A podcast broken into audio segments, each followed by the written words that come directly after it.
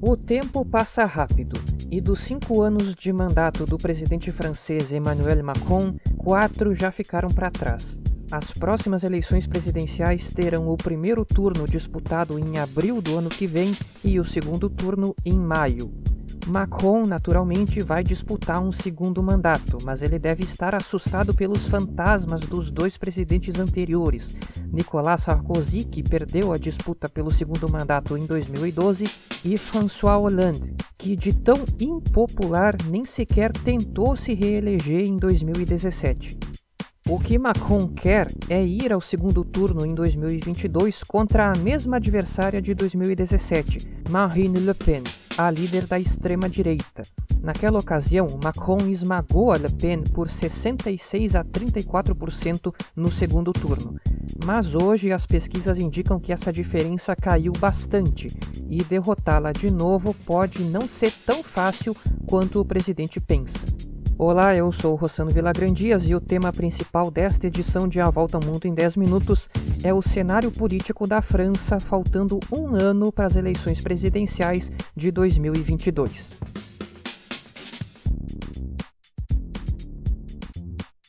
Na Europa Ocidental, de modo geral, a política costumava ser dominada em cada país por dois partidos, um de centro-direita e outro de centro-esquerda, mais ou menos como ocorre nos Estados Unidos com republicanos e democratas.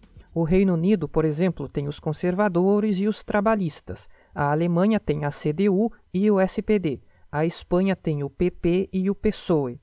Mas um fenômeno muito importante começou a se mostrar há cerca de 10 anos o enfraquecimento desses partidos tradicionais de centro-direita e de centro-esquerda e a ascensão de outras siglas, de extrema-direita, de centro, verdes, etc.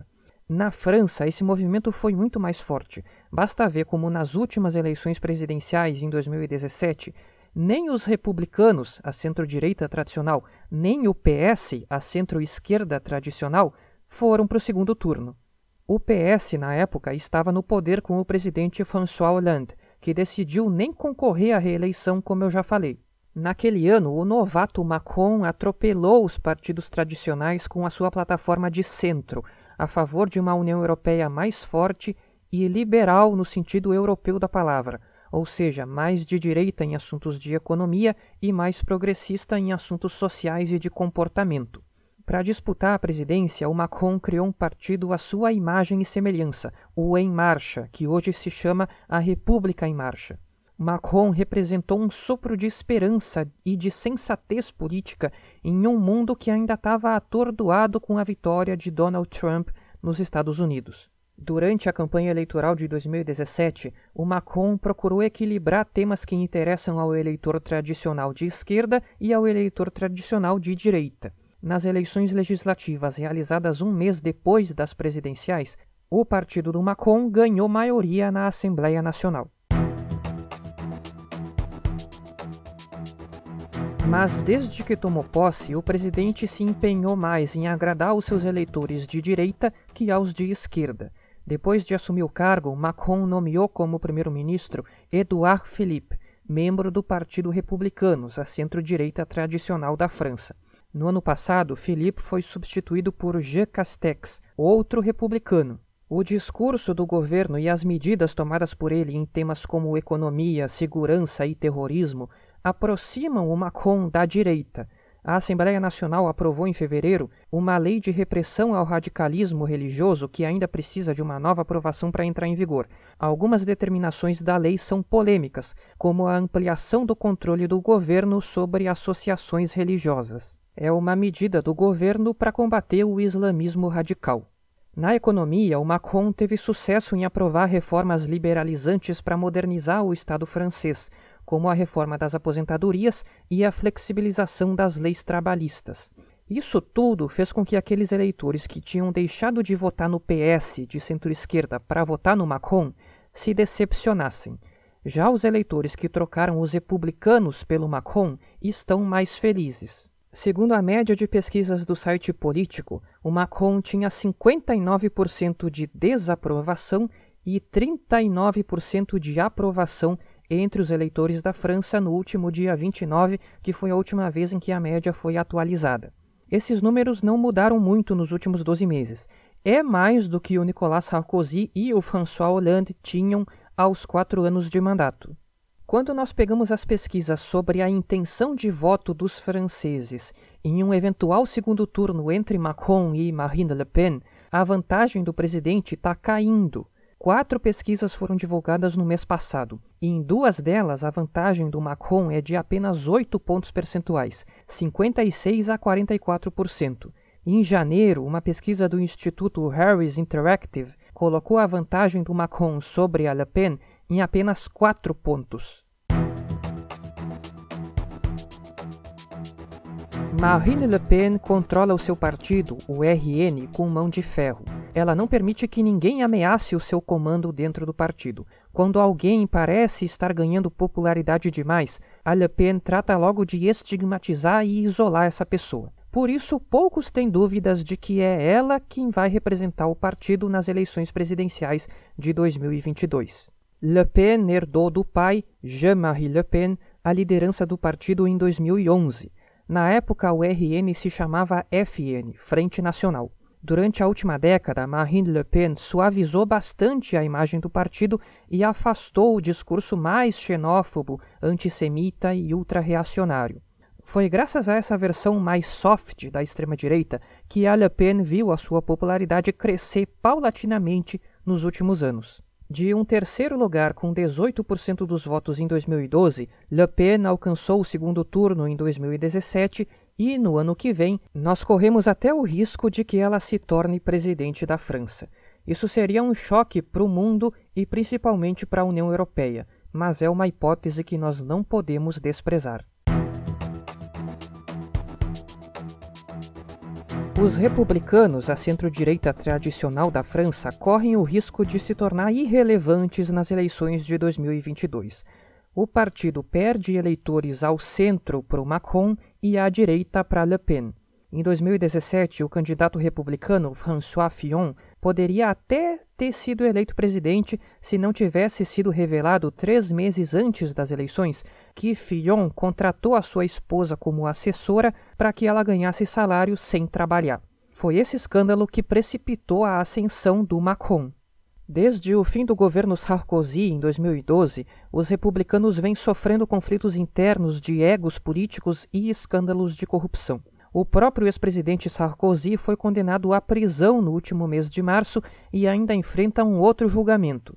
Para piorar a situação do partido, o Macron está roubando políticos dos republicanos e tornando eles seus aliados. O candidato natural dos republicanos a presidente seria Xavier Bertrand, atual presidente da região de Hauts-de-France, no extremo norte, onde fica a cidade de Lille. Bertrand saiu do partido em 2017 e, desde então, é independente. Ele anunciou que vai concorrer a presidente no ano que vem e as pesquisas mostram que ele ficaria em terceiro lugar no primeiro turno com 15%, segundo a média de pesquisas do site político. Le Pen teria 26% e Macron 25%.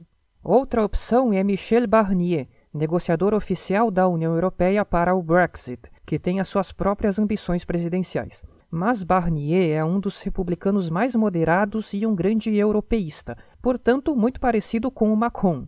E apostar em um nome que não se destaca em nada em relação ao presidente atual pode ser um erro fatal. Enquanto isso, a esquerda francesa está fragmentada. A prefeita de Paris, Anne Hidalgo, parecia ser uma opção promissora para o PS, a centro-esquerda tradicional, mas ela alcança só 6% na média de pesquisas do site político. Yannick Jadot, do EELV, o Partido Verde da França, também tem 6%. Jean-Luc Mélenchon, líder do França Insubmissa de extrema esquerda, tem 10%, metade do que ele obteve nas presidenciais de 2017. Somando os três, se alcançaria 22% ainda insuficiente para chegar ao segundo turno, mas chegaria perto. É um sinal de que a esquerda precisa se unir em torno de um candidato só se quiser ter chances de chegar ao segundo turno. Existem tentativas de unir todos os partidos de esquerda em uma única candidatura, mas Jean-Luc Mélenchon não deu importância para elas e já se anunciou como candidato. Se nada mudar, é muito provável que o segundo turno seja de novo entre Macron e Le Pen. Mas nós não sabemos que revelações vão aparecer e quais figuras podem despontar, como o próprio Macron despontou em 2017 em cima do escândalo de corrupção que jogou em desgraça o republicano François Fillon. Macron gosta de estar sempre no centro das atenções e de parecer que está no comando de toda a ação que acontece em Paris. Dessa forma, ele tende a ser beneficiado pela opinião pública quando as coisas vão bem e a ser castigado quando as coisas vão mal. Por enquanto, a condução da pandemia da Covid-19 por parte do governo teve falhas significativas, o que contribui para a baixa popularidade do Macron. Uma pesquisa feita pelo Instituto YouGov em 22 países e divulgada em março mostrou que a França tinha o segundo mais baixo índice de satisfação da população com a maneira pela qual o governo conduz a pandemia, acima apenas da Alemanha. Ao longo da crise de saúde, o Macron relutou em alguns momentos em seguir as recomendações dos seus especialistas. Em janeiro, a variante britânica da Covid-19 estava se espalhando pela França e o ministro da Saúde, Olivier Véran, um médico, recomendou lockdown. O Macron resistiu à ideia e decretou apenas restrições leves, mantendo as escolas abertas. Seis semanas depois, com as mortes alcançando centenas por dia, o presidente decretou lockdown em Paris e nas regiões do norte. Um mês depois, com o sistema de saúde colapsado, Macron estendeu o lockdown para toda a França. Outra fonte de insatisfação é a lentidão da campanha de vacinação, uma consequência da falta de vacinas que atinge toda a União Europeia, principalmente por causa das limitações logísticas da AstraZeneca. Esse assunto foi tema da edição de 12 de fevereiro do podcast. Mas na França, a vacinação está ainda mais devagar do que no resto do bloco europeu. Nos últimos dias, a vacinação está acelerando na União Europeia porque os problemas logísticos estão sendo solucionados e o número de doses que a França está aplicando por dia é mais ou menos o dobro do que era na metade de março. O país tem 24% da população imunizada com a primeira dose, um pouco abaixo da média de 26% na União Europeia. A vacina pode ser a principal arma de Macron para recuperar a confiança dos franceses conforme as mortes por coronavírus caírem e seja possível dispensar medidas de distanciamento social e reabrir a economia. Esta quinta-feira é dia de eleições no Reino Unido. Estão em jogo os parlamentos e, consequentemente, os governos da Escócia e de Gales, as prefeituras de Londres e de outras 12 cidades e 145 conselhos locais. No meio disso tudo, o foco está na Escócia, onde os separatistas buscam alcançar maioria no parlamento. Se eles conseguirem, isso vai ser interpretado como uma indicação de que a maior parte dos escoceses quer a independência. O SNP, Partido Nacional Escocês, governa hoje a Escócia com a primeira-ministra Nicola Sturgeon, embora não tenha maioria. O partido tem 61 deputados, um pouco menos que a maioria de 65. O SNP chegou ao poder na Escócia em 2009 sob a liderança de Alex Salmond e desde então nunca mais saiu. Salmond foi o responsável por transformar o separatismo na maior força política escocesa e a sua vitória em 2009 levou o governo do Reino Unido a aceitar que a Escócia realizasse um referendo de independência em 2014. Na ocasião, o não à independência venceu por 55 a 45% e Salmond, derrotado, renunciou no dia seguinte ao referendo. Foi então que Nicola Sturgeon assumiu a liderança do SNP e o governo da Escócia. Salmond foi o mentor político da Sturgeon e ela chegou ao poder sob o beneplácito dele.